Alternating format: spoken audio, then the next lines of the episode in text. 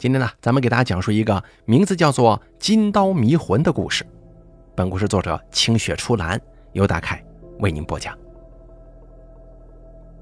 话说，在北方有一个小城，离北京不算远。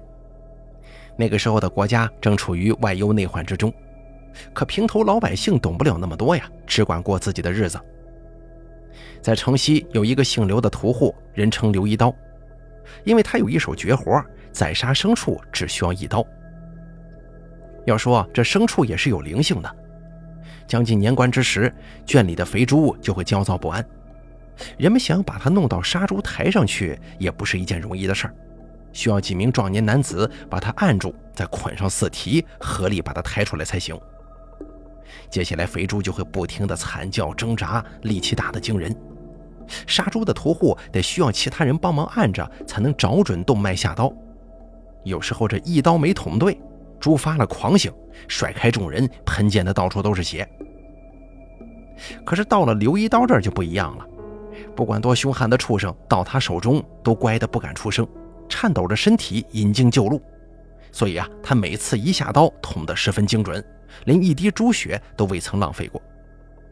看的人是啧啧称奇呀，他们都猜测，大概因为刘一刀腰间悬挂着那柄古旧的尖刀吧。据说这把尖刀是刘一刀祖上传下来的，不知饱饮过多少牲畜之血呢。不过刘一刀轻易不会使用这把刀，平常只是挂在腰间。据他吹嘘，自家祖上曾经是御厨，此刀正是皇帝御赐的金刀。不过这话呢，没多少人相信就是了。刘一刀虽然有点本事，可总归就是个杀猪的，长得野蛮粗鲁，平常又懒惰散漫，贪杯好色。喝多了就胡吹乱侃，三十好几了还是光棍一条，他的话能信吗？某一天，城中一个富户要给家中老爷子做寿，派人来招呼刘一刀去杀猪宰羊。刘一刀最喜欢这种差事了，给的赏钱多嘛，还可以好酒好肉的吃上一顿，而且大户人家的丫鬟都细皮嫩肉的，可以一饱眼福。他稍微收拾了一下，哼着小曲就去了。那户人家姓王，家里是做生意的。王老爷还是当地商会的会长，算是有点名头，所以给老爷子办的那场寿宴，场面着实不小。光肥猪就得宰杀五头之多。刘一刀到的时候，王家后院的空地上已经摆好了阵势，五头膘肥体壮的大肥猪被捆住了蹄子，躺在地上正直哼哼呢。啊！刘一刀也不废话，紧了紧裤腰带，撸了撸袖子，招呼王家的伙计们把猪抬上台子。而那猪像是知道了自己的命运，开始拼命的嚎叫挣扎。几名伙计累了一身汗，才把他给制住的。畜生，时候到了，好好上路。前生罪业今生消，来生自有好福报。刘一刀拍了一下猪头，当时喝道：“说来也怪了。”刘一刀话音刚落，那肥猪像是听懂了一般，一下子安静下来了。虽然害怕到全身颤抖，但是没再折腾。刘一刀抽出寒光闪闪的杀猪刀，看准时机，稳稳地捅进肥猪的脖子，猪血就哗哗地流进下面接好的盆子里了。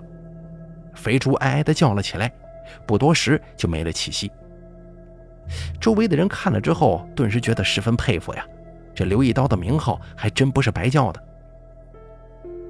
接下来的几头猪呢，刘一刀都如法炮制，一套动作下来，行云流水，干净漂亮。只不过在杀最后一头猪的时候，出了点岔子。有人忽然之间闯了过来，仓皇之间扑到了刘一刀的脚边，吓了他一跳，导致这一刀啊捅歪了。那猪叫得异常惨烈，飙出来的鲜血浇了地上那人一头一脸。刘一刀还算遇事不慌，抬手又补了一刀，那头倒霉的猪这才得以安然归西。不过那个罪魁祸首却像是吓傻了一样，顶着一头猪血在那呆呆地坐着呢。刘一刀气不打一处来呀！今日他这可是头一回砸了招牌，杀一头猪竟然捅了两刀，这要是传出去，他这面子往哪搁呀？我说你怎么回事啊？走路不长眼呢？刘一刀身材高大。一伸手就把地上那人揪着脖领子给提溜起来了。凑近了之后，他才发现不对劲儿啊！手上这个人又瘦又小，脸上糊了猪血，看不清模样，可一双眸子却是黑白分明，透着一股子水灵劲儿。此时正乞求地望着他，眼底闪烁着一丝泪光。刘一刀心中咯噔一声，手不由得就松开了。原来是个丫头片子呀！小丫头感激地看了他一眼，四脚并用地爬起来就想跑。可这个时候，后面乱哄哄的赶来几个人，气势汹汹的一把过来把他抓住了。死丫头，你跑什么？人生地不熟的，离了戏班不得饿死你啊！看弄得脏兮兮的，快回去洗干净！为首的一名黑脸汉子拽着小丫头就骂，嗓门洪亮，震得人耳朵嗡嗡直响。小丫头像只小鸡仔一般的在他手中扑腾，哭嚷道：“我不去，我不回去，我不要学唱戏。”刘一刀站在一旁张了张嘴，最终没吭声，还跟其他人让开路，看着小丫头被硬生生拖走了。临走的时候，他投来求救似的目光，刘一刀低下头，只装作没看见。他只是个杀猪的呀，没钱没势，管不了这种闲事儿。再者来说了，唱戏有什么不好的？在这种世道，一个无依无靠的小女孩去唱戏，总比卖到窑子里强吧。过后，刘一刀才打听到，王老爷为了给自己老爹寿宴助兴，请来了一个有名的戏班子。那个小丫头大概是初学不久的学徒，受不了学艺的苦，才想着找机会逃跑。不过这些都不关他的事儿了。刘一刀美美的吃了一顿，喝得醉意朦胧，然后端着主家的赏钱，摇摇晃晃的回家去了。等到第二天寿宴正式举行，戏台子在王家门外搭得老高。客人们都有专门的坐席，其他瞧热闹的只能远远的看着。王家的管家还出来分了两次寿桃，让大家一边吃一边看。刘一刀闲着没事啊，也跑过来凑热闹，仗着人高马大，抢了一个寿桃叼着吃，还时不时的调笑两句身边的小寡妇。戏台上此时正演唱的是《牡丹亭》，才子佳人的故事甚是凄美呀。扮演杜丽娘的是一位名角。那身段唱腔没得说，台下观众不一会儿就看得入了迷。而刘一刀呢，却注意到站在杜丽娘身后的一个小丫鬟了，年纪不大，可长相却是甜美可爱，一双水灵灵的眼睛特别招人喜欢。只不过她眼皮略肿，浓厚的戏妆都掩盖不住，像是刚刚哭过呀。刘一刀觉得很是眼熟，琢磨了一会儿才恍然大悟，这不就是昨天那小丫头吗？那时候她脸上都是猪血，没看清她模样，没想到长得还挺好看的呀。因为是演丫鬟，小丫头戏份不多，可不知道为什么，刘一刀总不自觉地去寻找那个单薄的身影。可不成想，到了散戏，小丫头也再没登场。刘一刀觉得有些奇怪，也没多想。正好寿宴结束，王家下人们在后院私下开了赌局，过来喊刘一刀一起。刘一刀这个人除了好酒好色，就是好赌了，一听就屁颠屁颠去了。刚摸了两把，有个叫阿胜的伙计像是想起了什么，压低声音，笑容猥琐地说：“哎，你们知道老爷现在做什么的吗？”其他人被他这神秘的样子勾起了好奇心，纷纷嚷着让他不要卖关子了，赶紧说。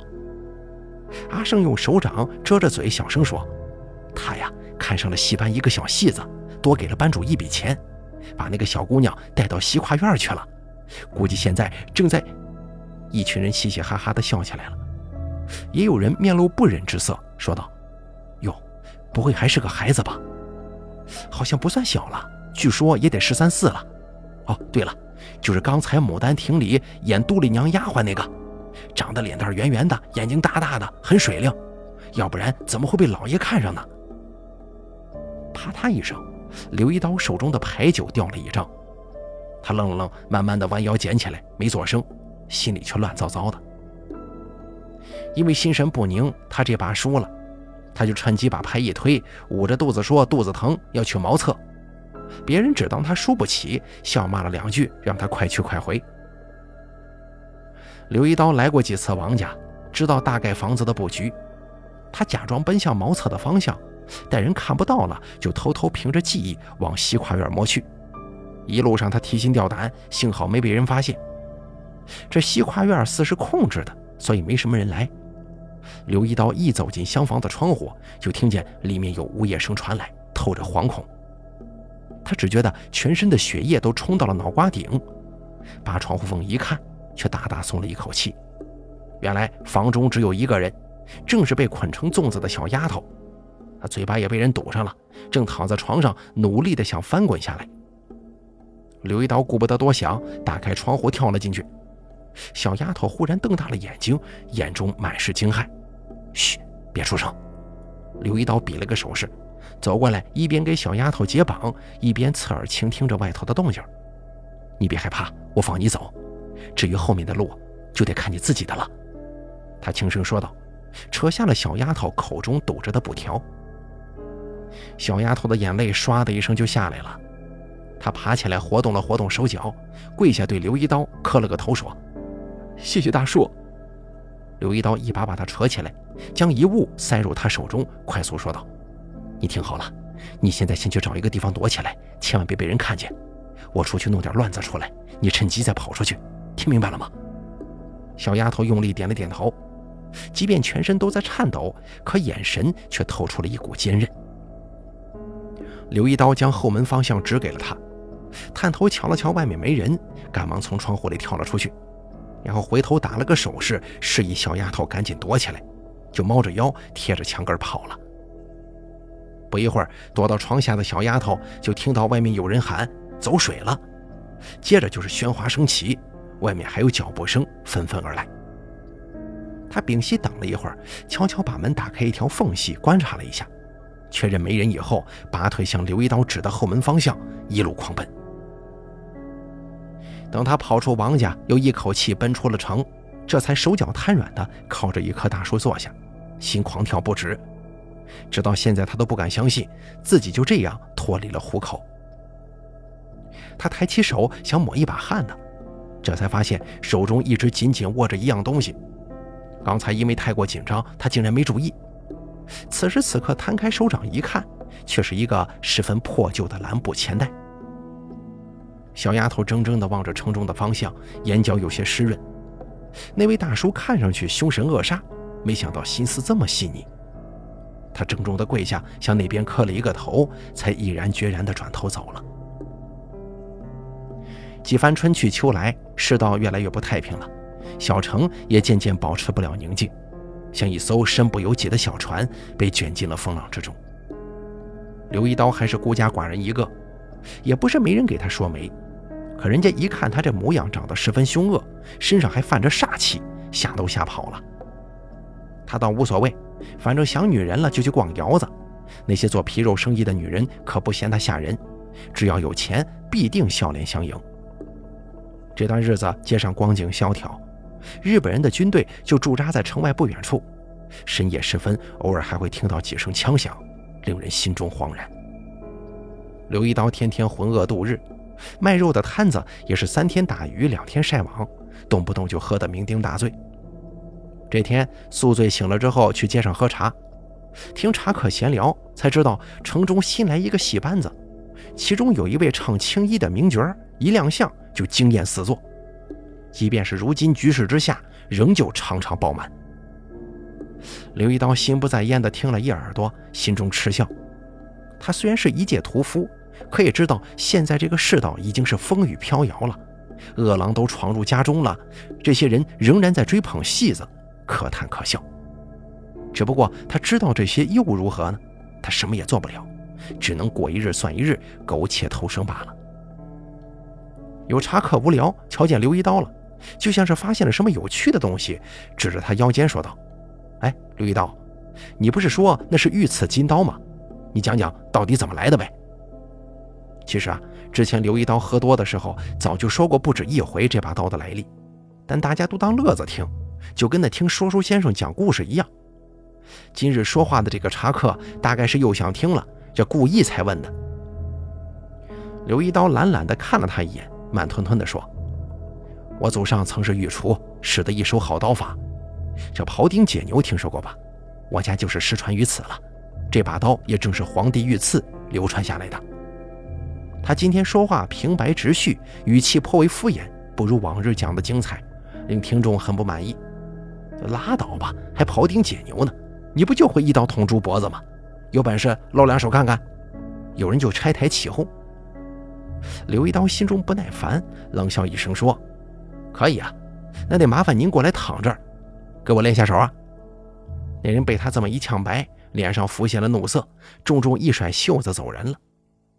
刘一刀也不搭理，喝了口茶，靠在椅子上闭目养神。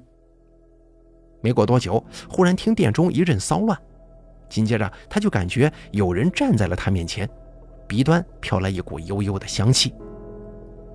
他纳闷地睁开眼睛，只见一位穿着绣花衣裙的佳人盈盈而立，眸光如水，正嘴角含笑地看着他呢。刘一刀怔了片刻，起身说道：“姑娘，可是有事啊？”女子还未回答，他身后一名茶客嚷嚷道：“哟，这是荣庆班的何老板呐！刘一刀，你竟然不认识？”何老板，刘一刀稍一思考，恍然大悟，原来他就是如今备受追捧的那个名角何素君。刘一刀眼中的惊艳淡了几分，对眼前的女子抱了抱拳，说：“哦，原来是何老板呐，不知有何贵干呢？”何素君还了一礼，笑容满面地说：“听闻刘师傅刀法精妙，素君好奇，想要见识见识。”刘一刀被他说懵了，他的绝活就是杀猪，难不成他想观摩杀猪吗？这也太离谱了呀！这位何老板看着文文静静，想不到爱好竟然如此独特。不过，当何素君把几块大洋放到他面前之后，刘一刀立马改变了态度：“有钱能使鬼推磨吗？”不就是看杀猪吗？小意思。何素君跟着刘一刀回到了他的破院子里，一路走的是亭亭玉立，想不引人注意都难呢。刘一刀赶了半天，才把跟来的闲杂人等赶走了。若不是他亮出杀猪刀，恶狠狠地比划了两下，有些人还未必肯走呢。院门一关，刘一刀刚想转身，笑着说两句客气话，何素君却眼圈一红，也不管地上脏。直接跪下，对刘一刀磕了一个头。大叔，当年多谢您救我。刘一刀傻愣愣地看着他那双黑白分明的眼睛，脑海里闪过了一张小丫头的脸，手中的刀啪的一声掉在了地上。你，是那个小丫头啊？哎呦，快起来，快起来！刘一刀赶忙扶起何素君，有些手足无措。哎呦，没想到你都出落成大姑娘了，这些年你是怎么过来的？你怎么最后还是去唱戏了？两个人在院中坐下，刘一刀打量着何素君。何素君用帕子擦了擦眼泪，说道：“真是说来话长了。我当初本是被人拐了，卖到戏班子的，所以我才一心想要逃走，回到自己的家乡去。那日如果不是蒙大叔相救，恐怕还要遭受更多不堪的折磨呀。”后来我千辛万苦回到家中，却发现那边遭了灾，家里人都逃难去了。没办法，为了活命，我只好又找了一个戏班投靠。现在想来，大概我是注定要吃这碗饭了。刘一刀听完，唏嘘不已。看何素君满心低落，他拍了拍腰间的尖刀，说道：“姑娘，你我也算有缘。你不是要看我的刀法吗？我今日啊，就给你露一手。我这一手可没几个人见过。”你睁大眼睛看好了。何素君被吸引了注意力，不由得坐直了身体，看着刘一刀。刘一刀从猪圈里逮来一头猪，平时得数人才能制住的大肥猪，他一人就拽了过来，然后手起刀落，场面有几分血腥。可何素君不怕，只是稀奇那猪为什么如此听话。把猪处理的差不多了，刘一刀抽出那把御赐金刀。爱惜的用布擦了又擦，然后开始分割猪肉。只见他手法十分纯熟，动作连贯而又奇特，犹如围着岸上的猪在起舞，口中还有音乐之声，音律古朴，有种穿越时空的沧桑之感。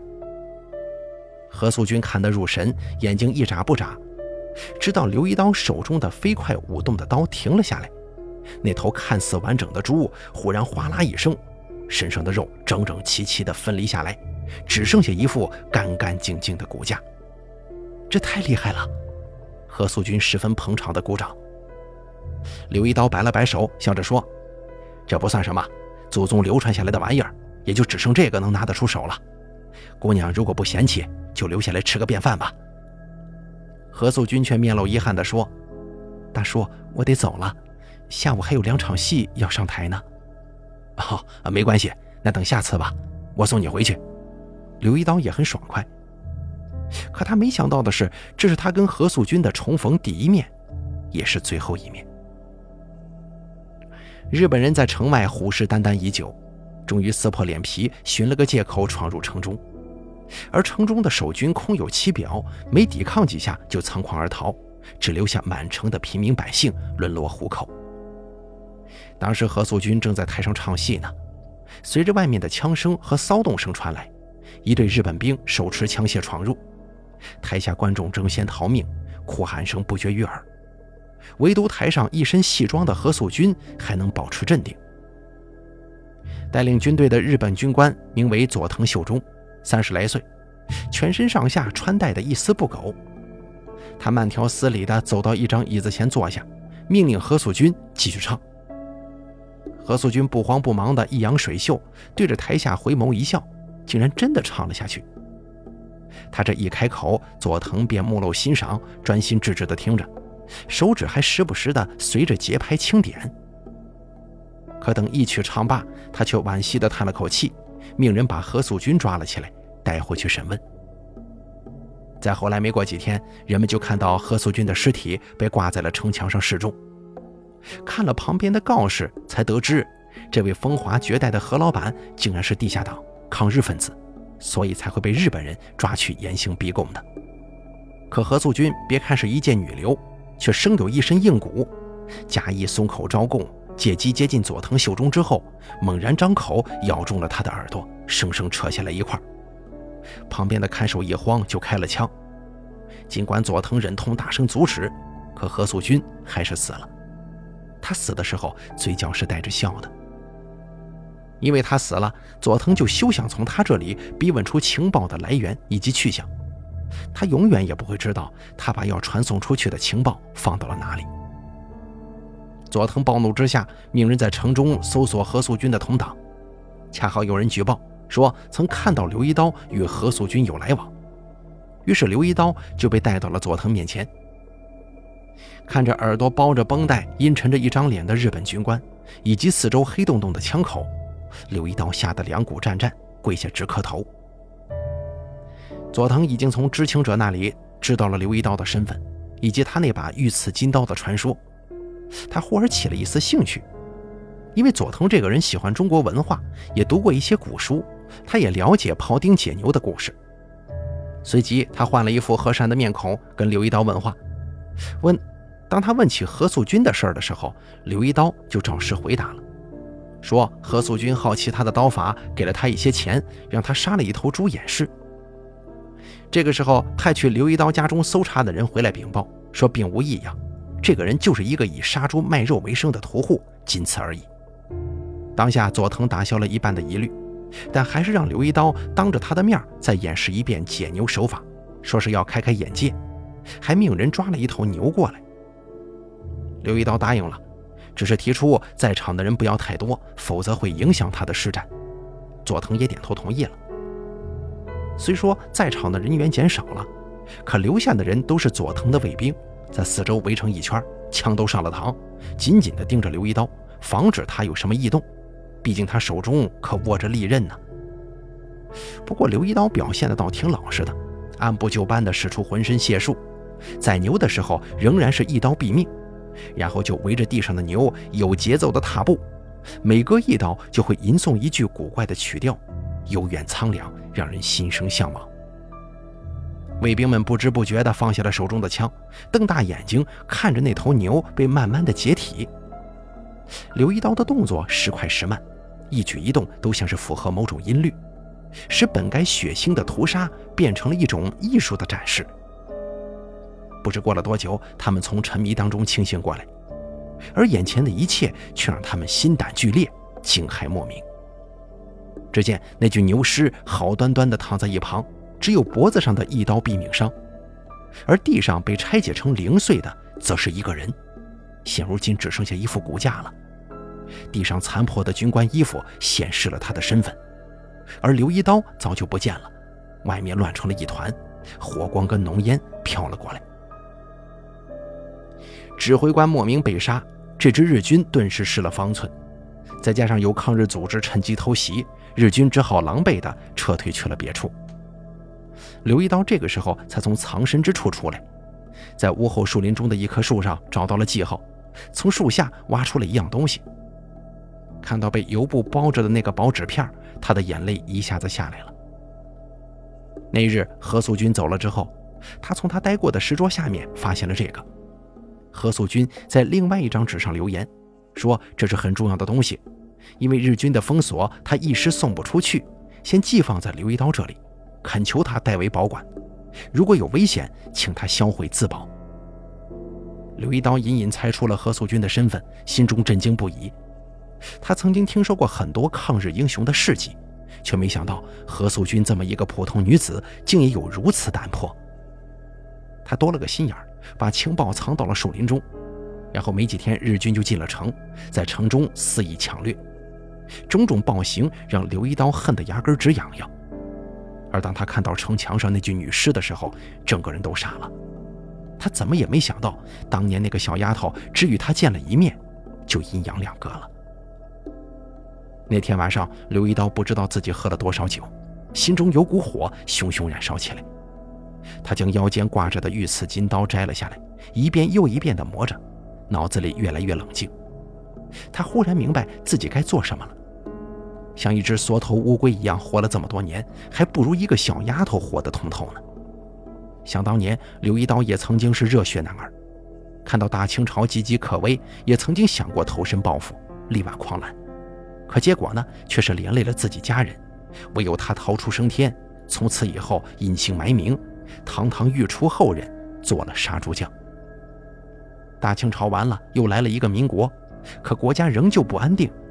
刘一刀此时已经歇了心思，以他的绵薄之力，又怎能拯救这艘满是疮痍的大船呢？不如过一日算一日，等哪天与他一同沉没罢了。可何素君的死把他唤醒了，虽一人之力微弱，犹如浮游，无法撼动大树。可如果是千千万万只呢？前赴后继，总有把大树撞倒的那一天。所以他故意让人去举报他，然后接近佐藤。他跟人打听过这个日本军官，知道这个家伙进城之后的做派写满了附庸风雅，心中就有了一点谱。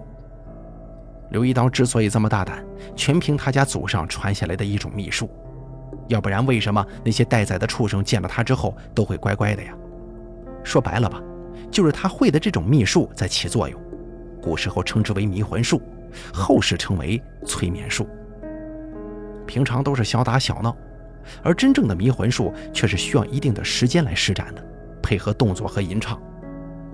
他在佐藤面前宰牛的那一刻，迷魂术就开始释放了。在场的日本人全都着了道。刘一刀瞅准时机，一刀抹了佐藤的脖子，然后拿他代替那头牛，将迷魂术继续施展下去。等那些卫兵全部陷入了幻觉，刘一刀扒了一套军服穿上，故技重施，放了把火，趁乱这才逃走的。就在他不知道该把情报送往何处的时候，有人主动找上了他。那人是一名年轻男子，长得浓眉大眼。眼底却隐忍一抹悲痛。刘大叔，我曾经听素君提起过你，不知佐藤的死可是跟你有关呢？这名自称杜宇的男子礼貌性的问道。你是？刘一刀有些警惕。杜宇把自己的身份以及跟何素君的关系告诉了刘一刀。原来何素君当年回乡寻亲不成，无奈又投身戏院，渐渐唱出了名气。在一次演出的时候撞见了杜宇，情况紧急之下还帮杜宇掩饰身份，使他躲过了追捕。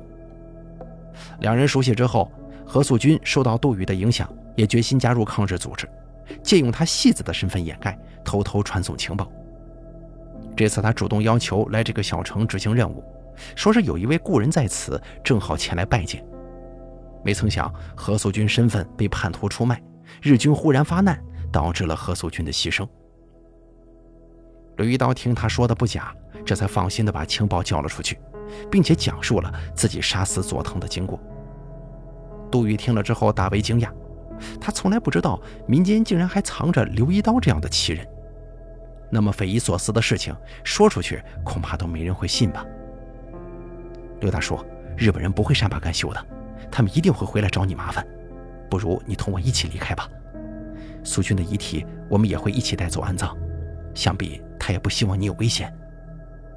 看着杜宇关切的眼神，刘一刀心中一暖，他点点头说：“不用你说，我也有这个打算。我蹉跎了大半辈子了，是苏军让我知道我这条命是用来干什么的了。希望你们不会嫌弃啊。”杜宇哽咽着摇了摇头，刘一刀拍了拍他的肩膀，在彼此眼中看到了某种叫做信念的火种。此时夕阳西下，晚霞的火光映满天空。尽管黑暗即将来临，可只要有火种在，总会有重放光明的那一天。好了，这个叫做《金刀迷魂》的故事，咱们就讲到这儿了。感谢您的收听，本故事作者清雪初蓝由大凯为您播讲。